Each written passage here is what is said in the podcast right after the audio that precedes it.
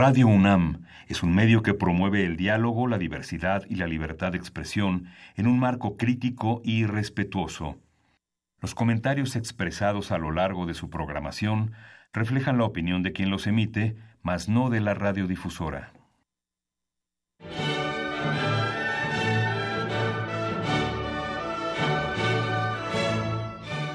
Diálogo jurídico. Derecho, cultura y humanismo. Programa a cargo del maestro Eduardo Luis Fejer.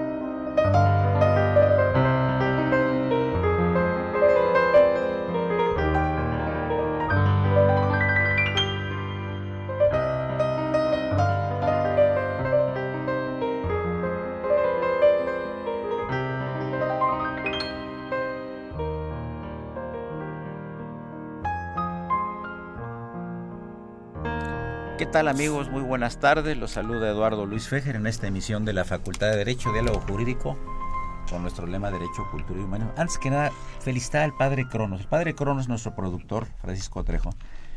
Y después de muchos meses trae música muy bonita. Yo sabe, supo que venía el maestro Caparroso y el maestro Carlos Reyes Díaz y dijo, tiene que haber música muy bonita. Así que muchas felicidades. Está llena de alborozo también Socorrito, a quien saludamos en la cabina con el afecto de siempre. Bien amigos, pues ya los mencioné. Bienvenido doctor Tomás Caparroso, analista internacional y actual coordinador de idiomas de nuestra querida Facultad de Derecho. Muy bienvenido Tomás. Muchas gracias Eduardo. Un gusto estar contigo y agradezco la oportunidad que hace más o menos 15 o 20 años vine contigo a un programa. ya nos habíamos visto aquí, tú y yo, en un programa también. Sí. Que ya tienes, eh, ¿cuánto al aire? Mucho. Oye, te voy a decir una cosa. Esto es desquite de los programas a los que me invitaste tú cuando conducías unos muy interesantes ahí. Edusat, ¿era? Edusat también. Qué buenos programas tenía de televisión este hombre, híjole. No es que para llegar a los estudios había que hacer testamento antes. antes. ¿Te acuerdas, verdad? Sí. Ahí siguen. También está el doctor Carlos Reyes Díaz, querido amigo, también como el maestro Caparroso, muy admirado por mí, por su enorme talento, quien es el coordinador del programa de posgrado de la universidad. Programa de Derecho. Derecho de la universidad. Sí, porque tú manejas la FESA Catlán, la Facultad de Derecho de la UNAM, manejas este Iztacala. ¿FESA Aragón? César. El Instituto de Investigación. por trabajo no te queda. No. Y ahorita como están las cosas y las inundaciones, seguramente pues tienes un helicóptero a tus órdenes, ¿no? Ojalá así fuera. el que me presta el maestro Caparroso a mí. Estamos haciendo la solicitud formal para un helicóptero. Yo tengo que dejar el coche en el Estadio Azteca y venirme caminando hasta acá. Resulta muy interesante. Fíjense amigos que... Gracias por la invitación. Yo he tenido muchas pláticas con este... Tanto Tomás, con Tomás Caparrós como Carlos Reyes Díaz.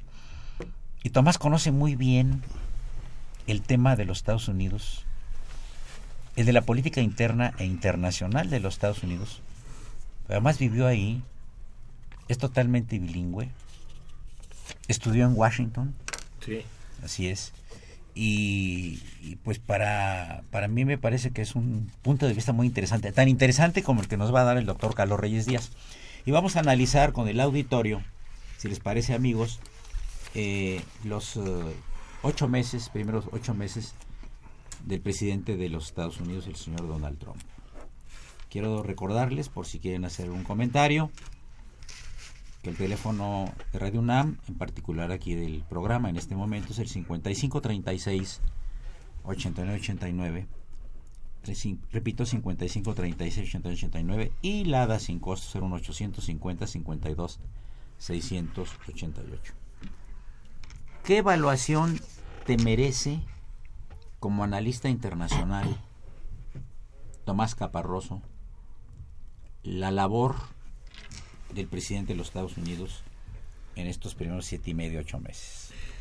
Fíjate que desde luego ha sido un gobierno, como diría hace un momento Carlos, fuera de micrófonos, que ha hecho muchas cosas, pero mal, no para bien, pero sí son muchos movimientos que asombran porque lo han ha logrado es este alejar mucho a Estados Unidos de su papel tan importante y le ha dado la oportunidad en estos ocho meses cosa extraordinaria que su anterior, su, a quien sucedió en el poder y que tomó en enero 20, que fue el presidente Obama, quien tampoco se me hace un gran presidente, tenga la posibilidad de regresarle muchas respuestas de muchos asuntos donde él se fue por las cuestiones personales y se olvidó de las cuestiones de Estado. Una pregunta nada más. Carlos Reyes, ¿tú qué tanto crees que sea táctica la del presidente Trump? ¿O piensas tú que tiene una actitud errática? ¿Es a propósito o es personalidad? A mí me parece que tiene, eh, el presidente Trump se tiene muy claro cuál es la estrategia de negociación cuando se trata de hacer eh, negocios, cómo hacer enfrentamientos privados. Eh, privados, cuando se trata de hacer negocios privados durante el tiempo que, que fue uno de los principales inversionistas en Estados Unidos, tiene muy clara cuál es la estrategia de negociación y, en su estrategia, que es eh, pues, demasiado agresiva, cree que un gobierno puede igualmente ser dirigido con esa misma estrategia, lo cual me, parece que, ahí es donde ha estado su error. Sí, lo, que, eh, lo, que, lo que pasa es que, eh, por lo que hemos visto en declaraciones, un día se señala una cosa y otro día se señala otra cosa, un día se indica una cosa y luego los niveles que están subordinados comentan otra cosa. No sé cómo veas esto, Tomás. ¿Es, realmente una política deliberada? ¿Es la proyección de una personalidad? Bueno, desde luego que sí es su personalidad de él, porque él este, es un hombre de, de un lenguaje de 144 caracteres. Es un, es especialista en el Twitter. Ha generado muchos problemas con esa forma de comunicación y ha generado unas políticas poco profundas, pero sí espectaculares de declaraciones que no le han beneficiado a final de cuentas a su gobierno. Y creo que ese estilo de comunicación que a él le funcionó en su campaña para presidente de los Estados Unidos, que tú sabes que es muy dado en las campañas, nosotros lo veremos, ya lo estamos viendo, el, las redes sociales llegaron para quedarse indudablemente que las manejó muy bien. Tuvo acceso, como es a la cultura de 144 caracteres, muy resumida. Ya lo dijo por ahí Cortázar, o creo que fue Humberto Eco, que es la oportunidad que la gente sin pensar opine, por no decir otra palabra. Pero la verdad es que finalmente esto le funcionó muy bien en su campaña. Le dio muchos votos de la gente del, Midwest de Estados Unidos, que le dieron muchos votos. Y yo personalmente creo que también él llega porque el Partido Republicano no tiene reductos o no tiene un candidato bueno para la presidencia de Estados Unidos. Y el Partido Demócrata también deja fuera del negocio para mí a un candidato que era muy bueno, que era Bernie Sanders.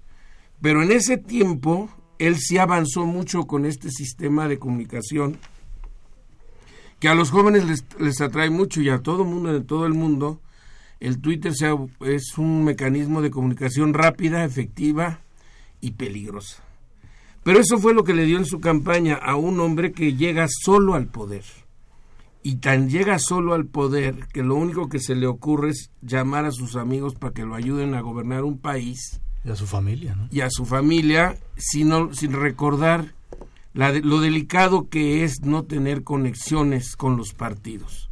El Partido Republicano lo aceptó porque él tampoco supo, no hubo nadie que le dijera que no, entonces él se fue. Entonces este es producto de una democracia mal, mal planeada, la norteamericana, hay que decirlo así.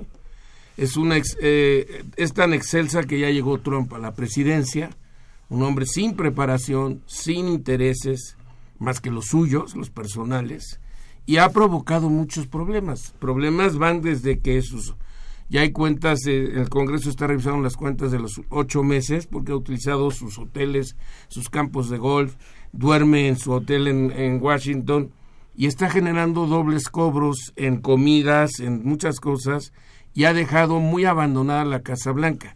O sea, ha sido curioso, no, ya está creando problemas económicos. Ha estado también generando muchos problemas con sus twitterazos, que le dicen ellos, con los presidentes. Por ejemplo, se puede, puede que se lleve muy bien con el de Corea del Norte, porque también estila ese tipo de comunicación, un presidente que no sabe la, lo delicado que es manejarse en este sistema de las redes sociales.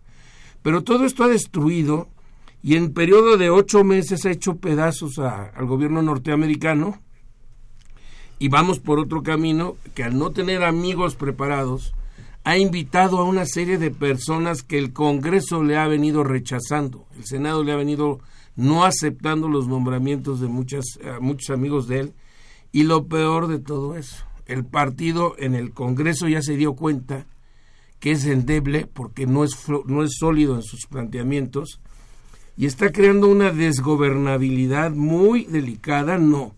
Las instituciones, y eso siempre hay que saberlo, las instituciones en todo el mundo funcionan y tarde que temprano entra la institución a pararlo. Pero el costo que ha tenido este, estos ocho meses, tal vez este, políticamente hablando, a él lo han dejado pues como un hombre inculto, local, lo sabíamos muchos, pero también como un, político sin cierta habilidad. Yo creo que él nunca se le ocurrió leer a Maquiavelo, ni mucho menos a Sun en el arte de la guerra.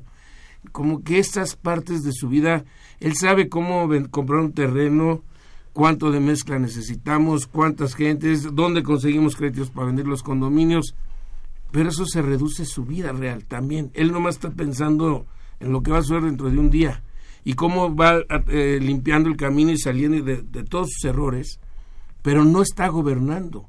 Estados Unidos de por sí está medio parado.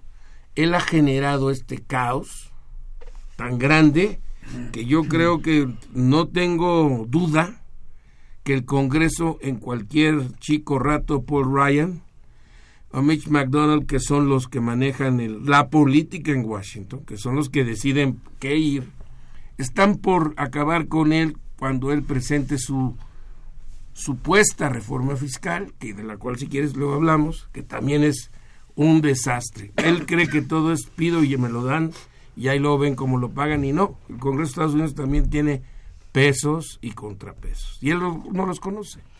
Eh, tengo una llamada del auditorio del señor Jaime Chávez, a quien saludamos con el afecto de siempre.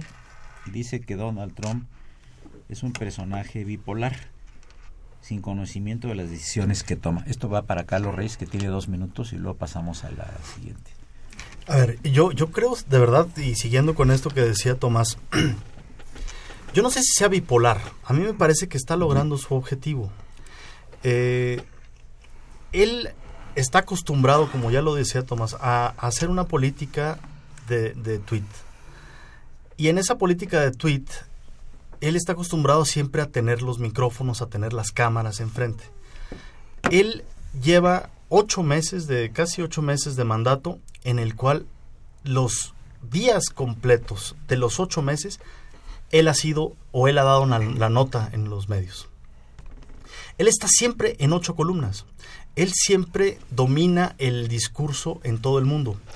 Pase lo que pase, siempre se posiciona él por encima de, lo demás. Está, está justamente, eh, eh, incluso ahora que está en medio de, una crisis eh, por el huracán Harvey. o, Corea del Norte. O Corea del Norte además, pero lo primero que hace es tomarse su tiempo para decir México va a pagar por el muro.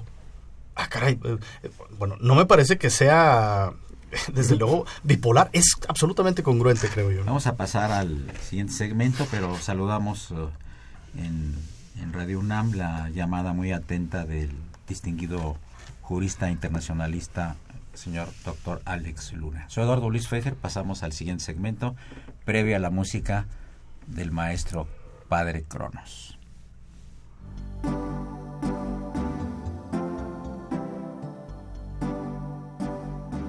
Está usted escuchando Diálogo Jurídico, Derecho, Cultura y Humanismo.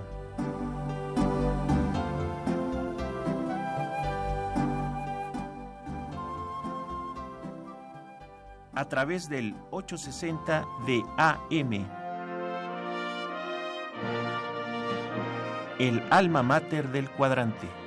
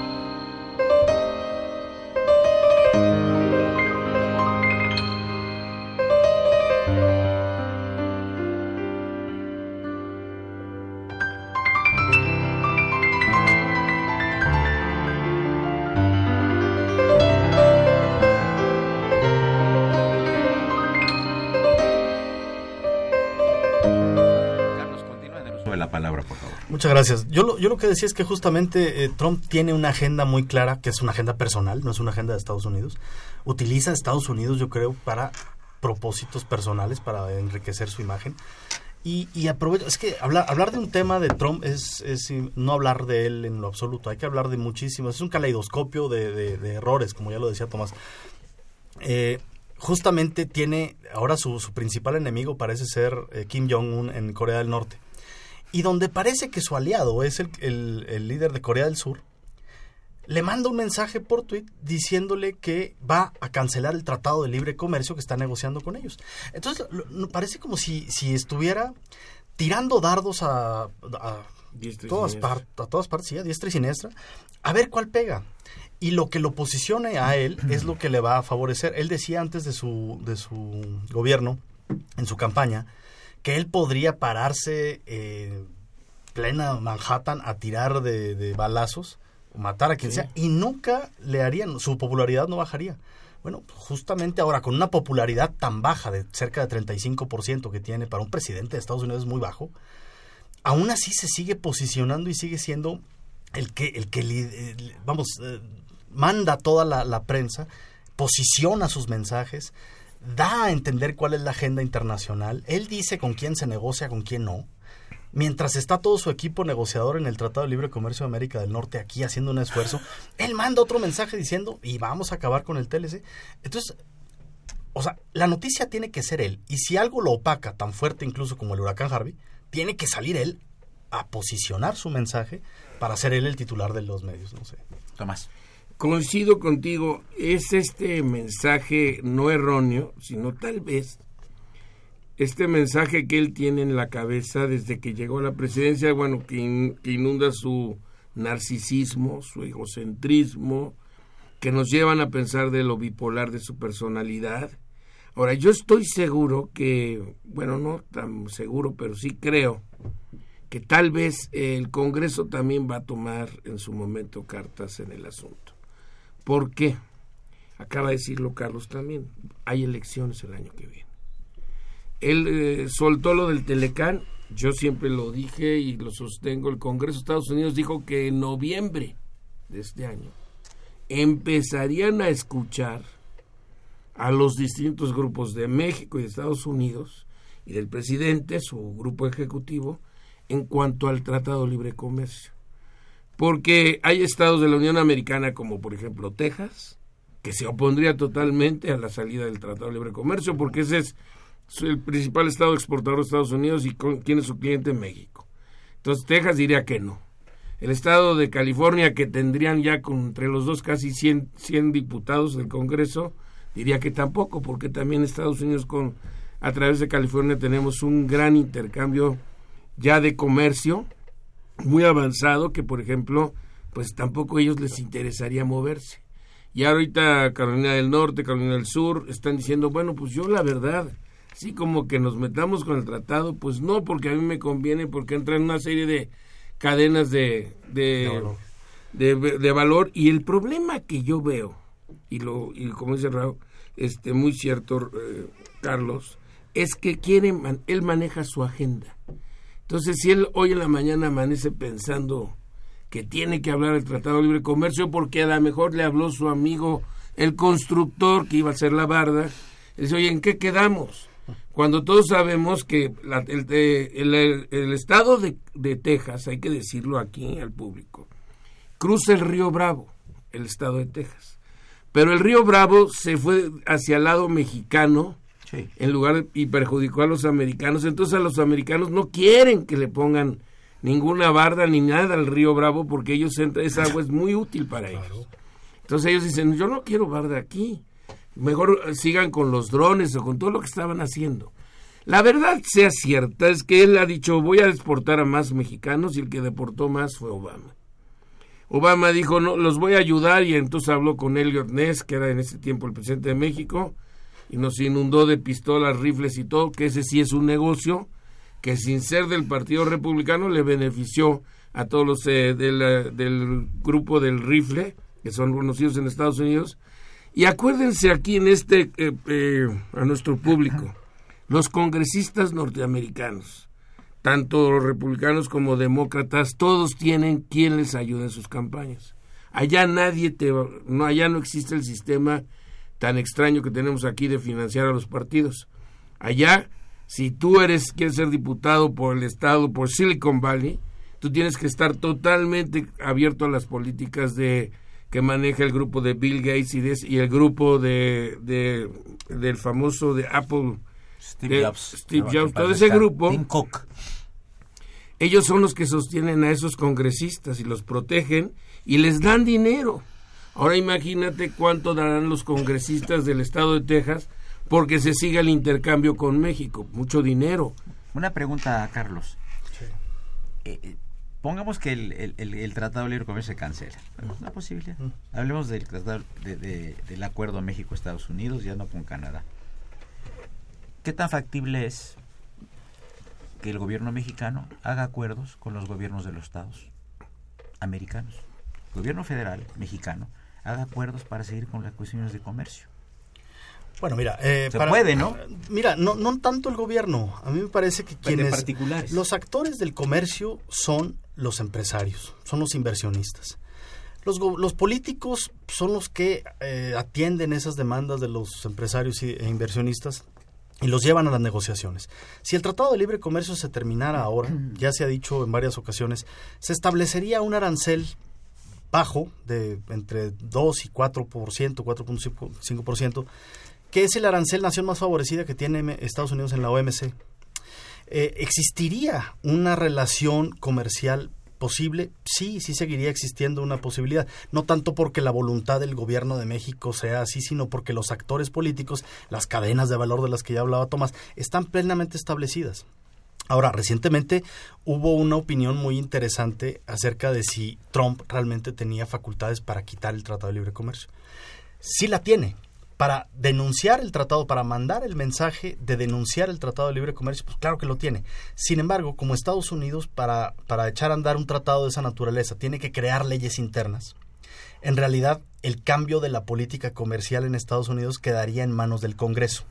De manera que no solamente denunciando el TLC se acabaría todo esto, sino que tendría que eliminarse la ley, la, la Tariff Act en Estados Unidos y la Omnibus Act. Si quieres aclararle, por favor, a nuestro auditorio, por, porque muchos de ellos obviamente no son juristas, ¿qué significa denunciar? Porque aquí en México denunciar es ir a poner una demanda, una querella, y acá denunciar es terminar algo. Exacto. el artículo 2205 del Tratado de Libre Comercio establece que eh, uno, cualquiera de los países, cualquiera de los líderes de los tres gobiernos del TLC puede eh, notificar su salida del tratado voluntariamente e individualmente a sus contrapartes y con e, a esa, notificación que entraría en vigor a, los siguientes seis meses, se le conoce como denuncia. La denuncia de un tratado es el retiro unilateral que hace un país de ese, de ese propio acuerdo. Entonces la denuncia la tendría que hacer el presidente Trump, aunque los efectos se irían eh, hacia el lado de la Cámara, del Congreso,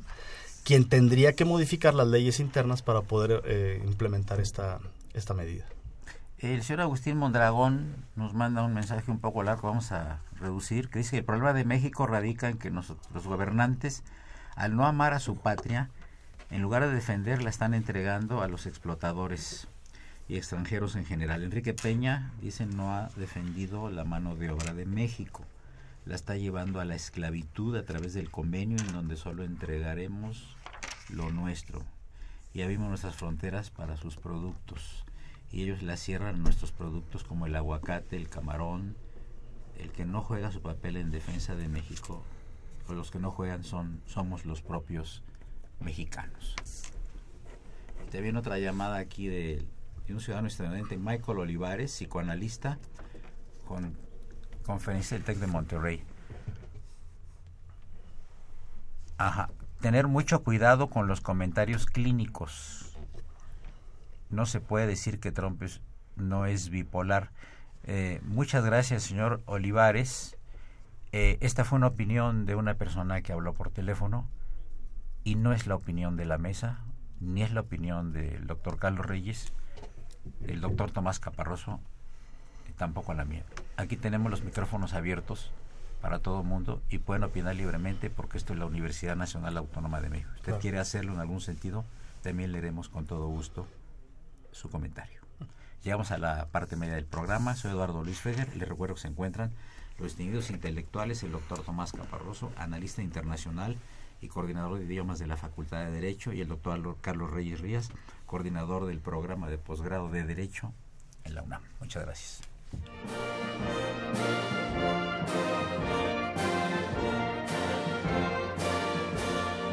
Su opinión es importante. Comuníquese nuestro número 5536 8989. Del interior de la República 01800 5052 688.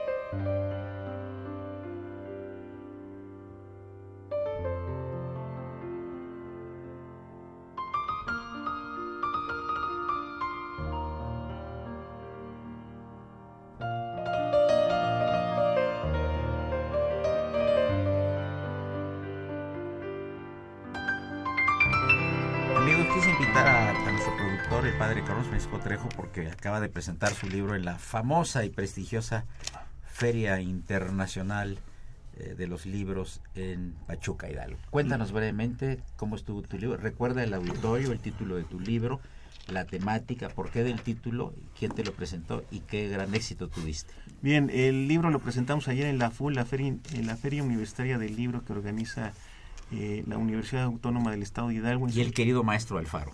Ah, exactamente, Marco Antonio Alfaro, que es la edición número 30 y quien me hizo favor de, de estar conmigo ahí como moderador y presentador fue eh, nuestro gran amigo el, licenciado Claudio Andrade. Andrade. Y presentamos el libro El Eterno Centinela de Extraño Cementerio, que es un libro que está, eh, el título está dedicado por un poema a Inocencio Hernández Lara, mejor conocido como Chencho, eh, que fue cuidador del, del Cornish Cemetery, o cementerio córnico de Real del Monte Hidalgo, que bueno, pues es un, ahora ya se le considera como un museo y nos da una sociografía de, pues de los migrantes. Y ayer les llamó mucho la atención, sobre todo cuando hablamos de un personaje cuyos padres eran de origen alemán, eh, Juan Epomuceno Canfer, les llamó mucho la atención. Fue el tema que más interesó de todos los temas y me hicieron preguntas eh, sobre este combatiente, Juan Nepomuceno Canfer, que toda la vida se la pasó peleando a favor de Juárez y que mismo Juárez lo hizo héroe nacional en, vida y que yo lo dije, bueno, es que se están preocupando más por la cuestión del fútbol y todo, y para mí yo creo que es más importante preocuparnos de haber vencido a una legión extranjera en el estado de Hidalgo que, bueno, que el fútbol. Bueno, eso es para mí, ¿no? Espero no, no me vayan a, a este, a, a linchar aquí muchos de, del auditorio. Por pronto aquí tienes a tres linchadores ya. bueno, pero sí, bueno, bueno, también es importante el fútbol, pero también es importante y reconocer que, que un grupo de, de mexicanos pues pudieron derrotar a una legión austríaca de Maximiliano y que estos mexicanos fueron comandados por el general Juan Nepomuceno Cáncer. Perfecto. Pues padre Cronos, muchas gracias. No, gracias a los le presentes. Gracias. Y le devolvemos la palabra a Tomás Caparroso, quien quiere opinar acerca de una afirmación sobre la cuestión de los aguacates. Sí, el señor Agustín Mondragón tuvo a bien de la delegación Cuauhtémoc mandarte una, una pregunta y una propuesta y yo diría que más bien eh, mi intención es contestarle en el tema de cómo México ha sido a través el Tratado de Libre Comercio se firmó en 94, no en este gobierno. Desde 94 para acá nosotros hemos venido caminando con Estados Unidos en un tratado. No sé si sea de esclavitud para ellos tenernos allá o nosotros para aguantarlos a ellos allá. Pero lo que sí le puedo decir es que México, gracias a este Tratado de Libre Comercio, y que recordarle que la OMC se fue creada un año después que se firmó el Tratado de Libre Comercio con México, que fue un tratado donde el Congreso de Estados Unidos y el Congreso de México y el Congreso de Canadá, pues se llama, National Agreement Free Trade. Entonces, este tratado es el NAFTA, conocido en Estados Unidos y en Canadá. A Canadá y a Estados Unidos les ha servido mucho, salvo al presidente actual de Estados Unidos que dice que hemos ganado mucho y él ha perdido mucho. Y sí es cierto, tenemos una un superávit, pero sabe que en materia de aguacate, de limón, de camarón, de eh, atún, que le quiero decir que en ambos, en estos tres, cuatro casos, México ganó los famosos este, arreglos a través del capítulo 19, que es el que quiere desaparecer Estados Unidos, que es donde obliga a las partes a llegar a un acuerdo en temas comerciales. Entonces, cuando yo creo que jugar un papel en defensa de México y cerrarnos a no a dejar el Tratado de Libre Comercio sería casi prácticamente imposible, como la intención que se tiene de poner una barda en el estado de Texas donde el río Bravo se mueve mucho. Eso es muy interesante, a ver, cuenta, Y no tienen no tienen ellos el No quieren los tejanos que se haga el muro, ¿verdad? No, no desean que se haga y menos en sus tierras. Sí, bueno, Dicen que hacer las de México, pero si las hacen el de México, ya no se puede porque el río Bravo se vino el cauce hacia México. ¿Fue lo del chamizal de hace muchos años? No, el chamizal es otra cosa. El río Bravo, por la, el caudal se movió, natural. Y entonces ya los, los límites de la frontera de México están del lado de México, está más, más, este, más este, de, beneficioso que nada con el agua. Entonces tampoco los granjeros, el gobierno del estado de Texas quiere poner o imponer que se retire el Tratado de Libre Comercio. De ser así, como lo dijo, dijo Carlos hace un momento, México seguiría con, eh, pasando todo Estados Unidos a través de los acuerdos del, de la OMC y más en materia agrícola. Y en materia de en México ahí no se puede tener. Hay, hay que recordar que hay un atlas, atlas alimentario que dijo que hizo la OCDE otro organismo internacional que encabeza por cierto un mexicano muy inteligente. Gurría. Gurría dijo que la, la, plataforma para los alimentos en el futuro en Latinoamérica eran claves México y California porque esos estados son los que están produciendo, México completo y, estado, y el estado de California están produciendo toda la materia agrícola, alimentaria para esa parte del mundo, incluyendo Canadá. Entonces ya somos estratégicos. El señor eh, Trump no lo conoce o no lo sabe, pero esto va a seguir, pase lo que pase con el Tratado de Comercio. Hay que recordar que Texas se opuso totalmente a la barda cuando estaba el presidente Bush Nunca se habló de la barda, porque él es del estado de Texas, casualmente.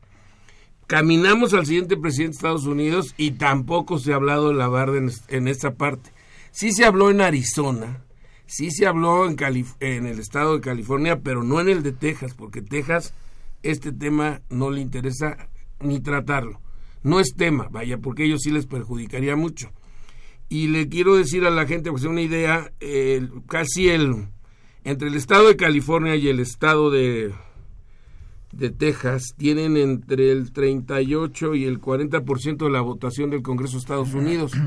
Por eso dudo que aunque como lo dijo Carlos se puede poner una carta anunciando él formalmente que se retira, dudo que el Congreso se lo permite, que le diga al Congreso, espérate ya, hasta ahí llegaste tú, es una orden ejecutiva tuya.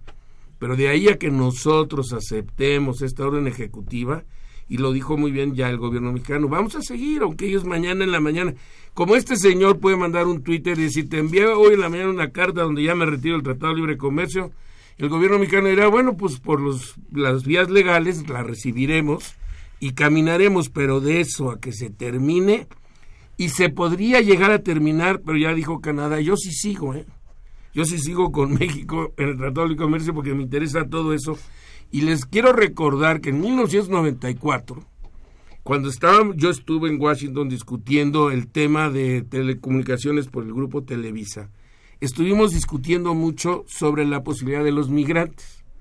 Les decíamos, si vamos a hacer un tratado de libre comercio, pues también libre paso. Y en ese momento acababa de pasar una ley, aquella ley ay, se me fue ahorita el nombre, muy famosa. SB 1070.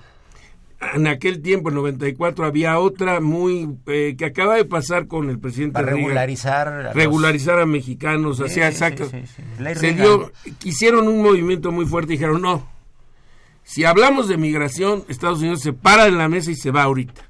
Y ahí fueron muy directos con el grupo mexicano. Y el grupo mexicano muy ya dijo, bueno, pues no hablemos de migración. Total diario pasamos. Quienes han estado en la frontera de México-Estados Unidos, ahí en la mesa de Otay, donde hay un pase rápido a Estados Unidos, diario en la mañana, Carlos, pasan corriendo de 100 a 500 mexicanos al lado americano. Trabajan y se regresan en la tarde. Y los, en la, no los pueden detener, es, es, es algo imposible.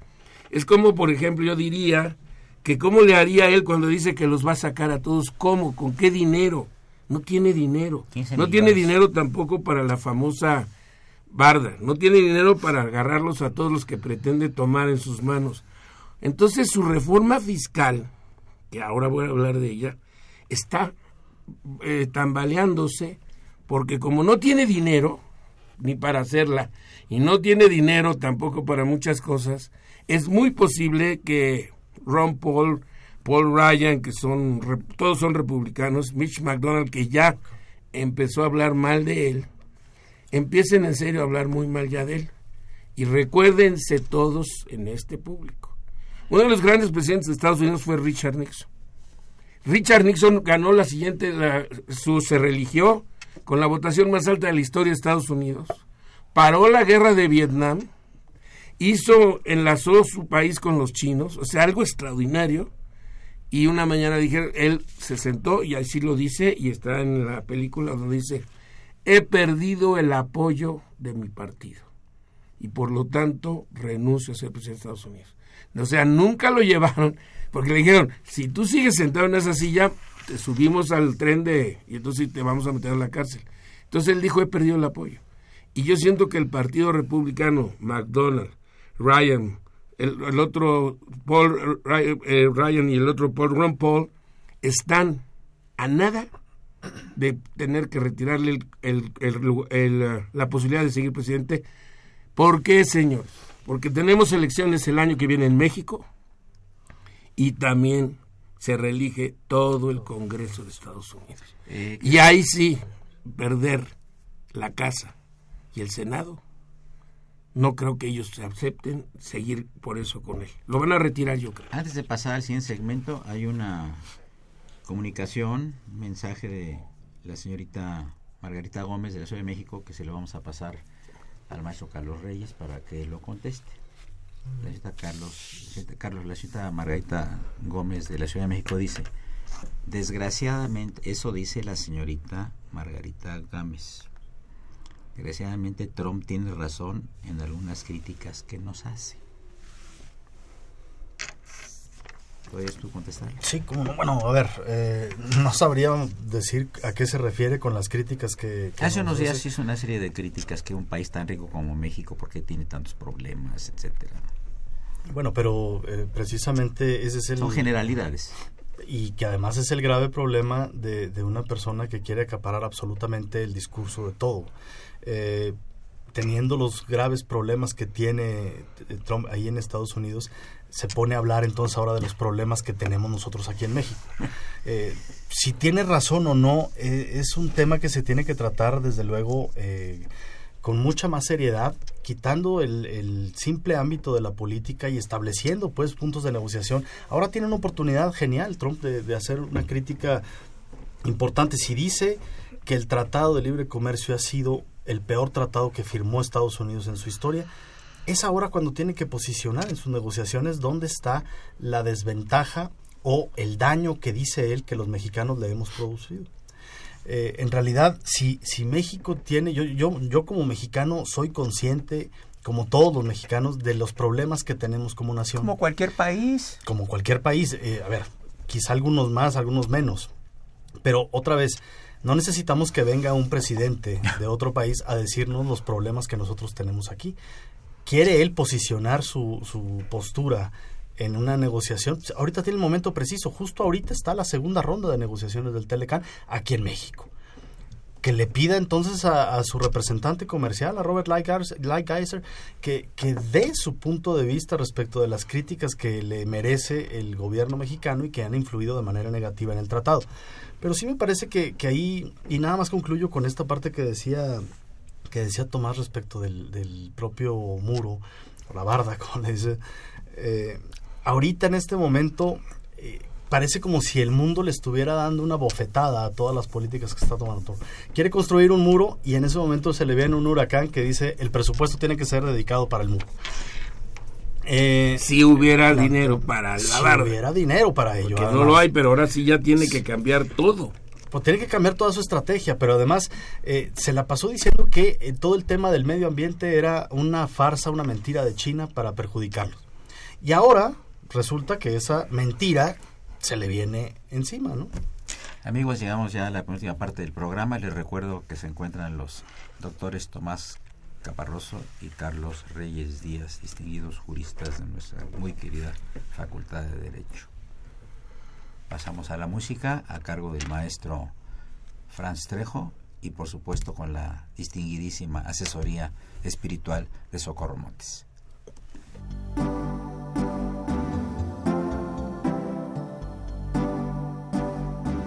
Está usted escuchando Diálogo Jurídico, Derecho, Cultura y Humanismo.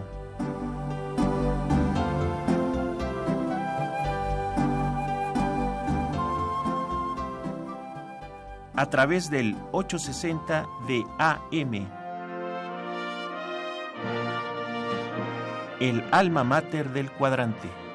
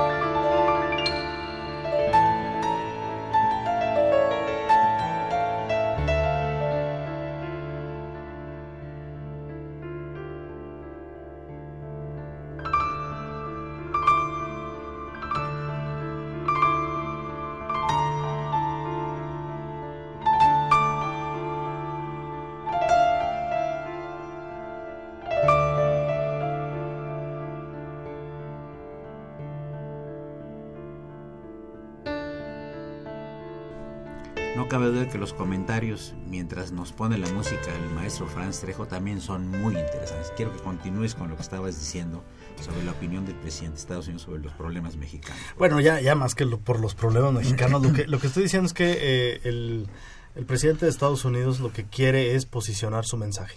Y en el posicionamiento de su mensaje está siempre como cliente México. A México es muy fácil criticarlo porque sí, tenemos muchas deficiencias, ah, hay, hay, vamos, muchas razones para poder decir que no somos el socio ideal. Pues quién sabe, ¿eh? porque mal no les ha ido a los compañeros. Bueno, eh, es, es, que justamente ahí es donde está el debate. El Tratado de Libre Comercio tiene eh, es, es un caleidoscopio, puede ser visto desde muchos puntos de vista y pues a cada quien como le, le, le va en la feria. Pero, pero lo cierto es que eh, los países todos tenemos problemas muy muy serios. Estados Unidos ni se diga. Y quién entonces ve los problemas de, de, los Estados Unidos si no es su presidente el presidente tiene los ojos en México. Quién tiene los ojos en, en Estados Unidos ya lo decía hace rato. Los estragos del huracán son eh, lo, lo primero que le motivó fue mandar un mensaje contra México eh, eh, el designa, y ahí donde está parte de toda su avalancha de errores, designa a un señor, Scott Pruitt, como encargado de la Agencia de Medio Ambiente en los Estados Unidos. En la persona que más demandas había hecho contra el gobierno de los Estados Unidos eh, por las políticas medioambientales, ahora es el que dirige la política medioambiental. Y entonces todo eso que argumentaba él, que le iba a, a, dar la razón el hecho de favorecer nuevamente la inversión en minas de carbón, pues ahora este, este evento natural le está diciendo no es ni tan mentira, ni las políticas que tú estás adoptando son las correctas. Y otra vez, pues yo lo veo como una cachetada. Cuando, cuando toma una medida inmediatamente, o la naturaleza o el mundo se encarga de darle un revés inmediato a, sus políticas. Entonces yo, yo, creo que sinceramente, a ver, sí, sí hay muchas razones para poder ver problemas en nuestro país, pero evidentemente ahí nosotros no tendríamos que llamar la atención de, de que Trump nos pusiera en evidencia de lo que estamos nosotros bien o mal. Nosotros tenemos que ver hacia nuestro propio país y enfocar en todo caso nuestros esfuerzos para que nuestros líderes tomen las decisiones que correspondan para salir adelante en una negociación como la que estamos llevando ahora, ¿no? Tomás. Yo creo que lo que decir, eh, en realidad Carlos tiene razón, nuestros líderes deben de tomar y están tomando las decisiones correctas desde el punto de vista que no han lacerado ni han tocado el tema del Tratado de Libre Comercio, salvo algunos este no brillantes o no preparados políticos que piensan que el tratado no sirvió yo creo que sirve porque si no, no estaría tan bien México con Estados Unidos, simplemente en números. Pero vamos a recer en algo que es más importante. Creamos o no, ¿no? Ustedes se han dado cuenta en los últimos meses que las remesas siguen entrando a México. Y aumentaron. Y aumentaron. Quiere decir que los mexicanos que están allá y que están trabajando allá les está yendo bien y tienen dónde y comen muy bien, porque además hay que decirlo también. Los americanos que tienen son dueños de campos de aguacate, que son dueños de empresas ensambladoras de carros en Estados Unidos, No es lo mismo pagarle a un americano 8 dólares la hora que pagarle a un mexicano 4 horas no, la hora. mucho más de 8 dólares. Entonces a ellos les conviene mucho traer a los mexicanos y otra cosa que debemos de decir y decir de nuestros mexicanos y de todos nosotros, los mexicanos somos trabajadores y no nos vamos y nos dicen que tenemos que terminar, terminamos. Los americanos se van. Acuérdense que Estados Unidos es un país ventajista. Cuando supo que los europeos eran los dueños del fútbol soccer, entonces ellos inventaron el rugby. Y cuando vieron que, iban ganándoles en el rugby, entonces hicieron el béisbol. Estados Unidos siempre quiere llevar la cabeza. Estamos frente a lo que diría alguna vez Porfirio Díaz con cierta razón, ¿no? Tan lejos de, Estados, de, de Dios y tan cerca de Estados Unidos. O aquella famosa frase del presidente Ruiz Cortines cuando le propone su canciller, don Antonio Carrillo Flores, le hace una propuesta de que le declaremos la guerra a Estados Unidos. Y le dice el presidente Ruiz Cortines, ¿y qué tal si les ganamos? ¿Qué hacemos con ellos? Porque habíamos ya perdido con, o como Santana, que dicen que hizo el mejor negocio de su vida. Vendió no sé cuántos millones de monedas de oro a California y Texas, y ahora ya la volvimos a invadir los mexicanos. Ahora, siempre no pierdan de vista, y al público hay que decirlo, los mexicanos somos un pueblo trabajador, somos un pueblo unido, somos un pueblo que sabe en, las, en, las, en los momentos críticos juntarse como lo demostramos en el 85 y en varias partes de la historia. Y que los americanos siempre, quienes hemos vivido, yo viví en Harvard y viví en Washington para, para estudiar cuando era pequeño, nunca crecí, pero sí aprendí a hablar en inglés. Pero esto todo lo digo porque siempre ellos creen que tienen la ventaja y actúan con esa ventaja siempre. Incluso eh, en la biblioteca se llevaban los libros los americanos primero y luego nos los mandaban tarde a nosotros los mexicanos o a los latinoamericanos para estudiar y leer. Estados Unidos es un país ventajista, tenemos que vivir con ellos porque pues estamos junto a ellos. Es un matrimonio que no se puede disolver por más que se quiera. Entonces siempre pensemos primero en México y es lo que estamos haciendo, creo, pensar en México.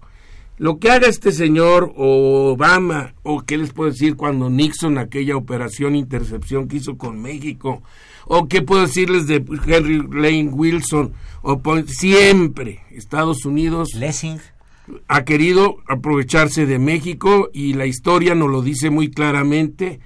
Entonces México hace bien en seguir defendiéndose conforme a derecho y seguir vendiéndoles todo lo que pueda porque si nosotros ya no pueden vivir. Entonces estemos tranquilos. El NAFTA seguirá. Eh, una llamada de alguna persona, dice aquí el joven Aguilar que se cortó y no pudo dejar su nombre. Yo nomás dejo flotando la pregunta aquí en el espacio porque ya nos tenemos que cuáles son los intereses que defienden estos dos panelistas, si a las grandes corporaciones o al campesino mexicano. Perdón, es, es la señora Ovier que nos habla de larga distancia, que se cortó y una disculpa públicamente. Bueno, aquí no defendemos a nadie, estamos dando puntos de vista nada más. Sí, bueno, a ver. Un minuto porque ya se, se Adelante. No, yo, yo realmente no tengo ninguna agenda en particular. Yo, ¿Ninguno de los tres? Yo la verdad es que soy... Ojalá, pero no. Defendemos a México nuestra agenda. No, y bueno, y, la verdad es que también defendemos el, el aspecto jurídico de las negociaciones. Nosotros no podemos reaccionar ante una política de ladridos eh, como la que establece el presidente estadounidense, reaccionando también de manera visceral. Nosotros estamos ahorita en medio de una negociación tenemos que hacer que, los cambios que se promuevan sean desde la perspectiva jurídica.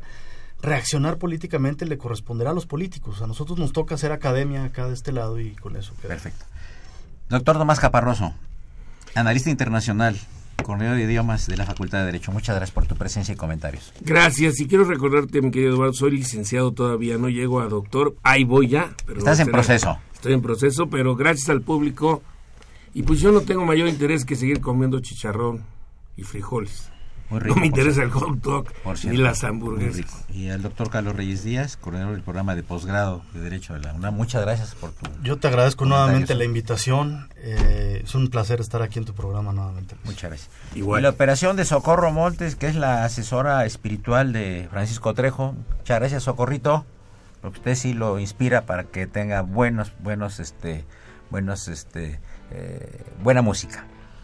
Y la imagen siempre grata del muy celebrado últimamente Francisco Trejo con su libro. Felicidades, Francisco. Felicidades, fue de maravilla. Ya recibí los reportes de la feria del libro de, de Pachuca y que estuviste súper muy bien. Muchas felicidades. ¿eh? Ahí está de producción Raúl Romero Escutia, el niño héroe de la radio, y Víctor Aguilar, el niño encontrado de la radio porque estuvo perdido varios meses en el Canadá cazando osos. Soy Eduardo Luis Fejer, la mejor de las tardes. Continúe en tu radio Universidad Nacional Autónoma de México. Es el 860. No le cambien.